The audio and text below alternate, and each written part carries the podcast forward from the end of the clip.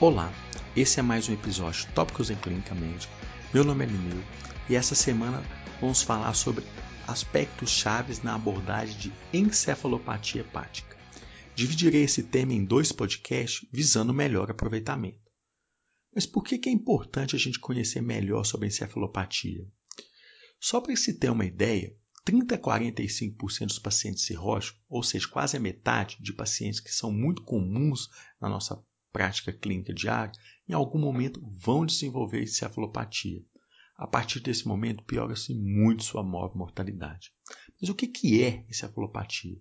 Por conceito, ela é uma alteração na função cerebral reversível que acomete principalmente pacientes com disfunção hepática avançada.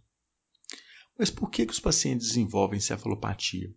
Olha, nós temos ainda muitas dúvidas sobre a sua fisiopatogenia, mas o que a gente está um pouco convencido é do papel da amônia.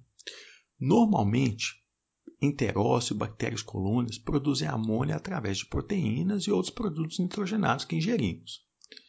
Em um fígado normal, né, e em pacientes que não têm nenhum chante, ou seja, não possuem nenhum desvio do fluxo sanguíneo hepático, essa amônia é metabolizada no fígado e praticamente não temos níveis tóxicos na corrente sanguínea. Acontece que em pacientes que têm disfunção hepática importante, o protótipo são pacientes com cirrose, ciência hepática aguda ou que têm algum chante porto-sistêmico hepático, essa metabolização não ocorre de forma eficiente. Níveis tóxicos vão para a corrente sanguínea e vão atuar principalmente no sistema nervoso central. Queria deixar esse conceito claro porque os princípios do tratamento que vão ser destacados no próximo podcast está muito relacionado com esse conceito. Geralmente, como esses pacientes se apresentam na prática clínica? Geralmente são com sinais e sintomas neurológicos e neuromusculares que evoluem de forma gradativa e progressiva. Do ponto de vista neurológico, percebemos que o paciente começa alterando sono vigília, ou seja, com períodos de hipersonia, insônia, apresentam desorientação espacial e temporal que vão progredindo, distúrbio de comportamento e a alteração do nível de consciência pode variar desde a leve sonolência até o coma. Em relação às alterações neuromusculares, percebemos paciente mais identificado, com bradicinesia, flapping, fala arrastada e os reflexos podem estar exacerbados no exame físico. A partir do momento que eu suspeito, ou seja, o paciente tem essas manifestações clínicas e tem fator de risco, que é a disfunção hepática, o diagnóstico ele é clínico. Os exames laboratoriais e imagem têm papel importante sim, mas para diagnóstico diferencial de patologias que podem cursar da mesma maneira. Destaca-se, é claro, patologias do sistema nervoso central, como acidente vascular cerebral, tumores, hematoma subdural.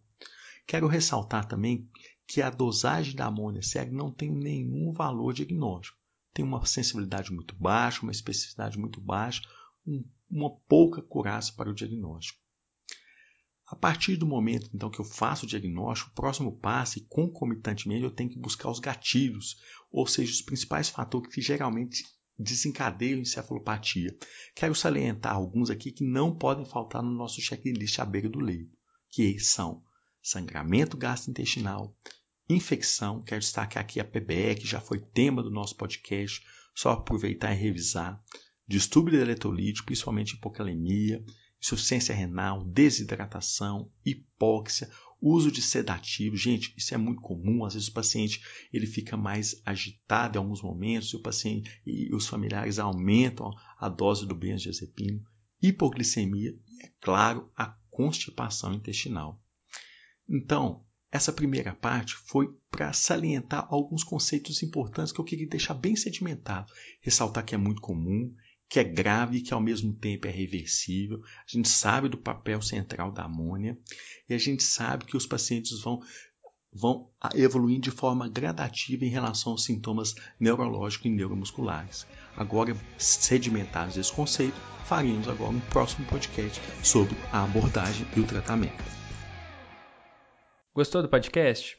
Quer receber os novos episódios do Tópicos no momento em que eles forem publicados, no seu dispositivo e sem precisar fazer nada? Basta assinar o Tópicos em Clínica Médica no Spotify, no Deezer ou no seu agregador de podcast favorito. Não deixe também de acompanhar nosso canal no Instagram, o arroba Podcast, onde nós vamos publicar as referências dos episódios, além de material complementar para ajudar no aprendizado. Lá também é o canal de comunicação com a nossa equipe para fazer comentários, críticas ou até para sugerir pauta para os próximos episódios. Até a próxima semana.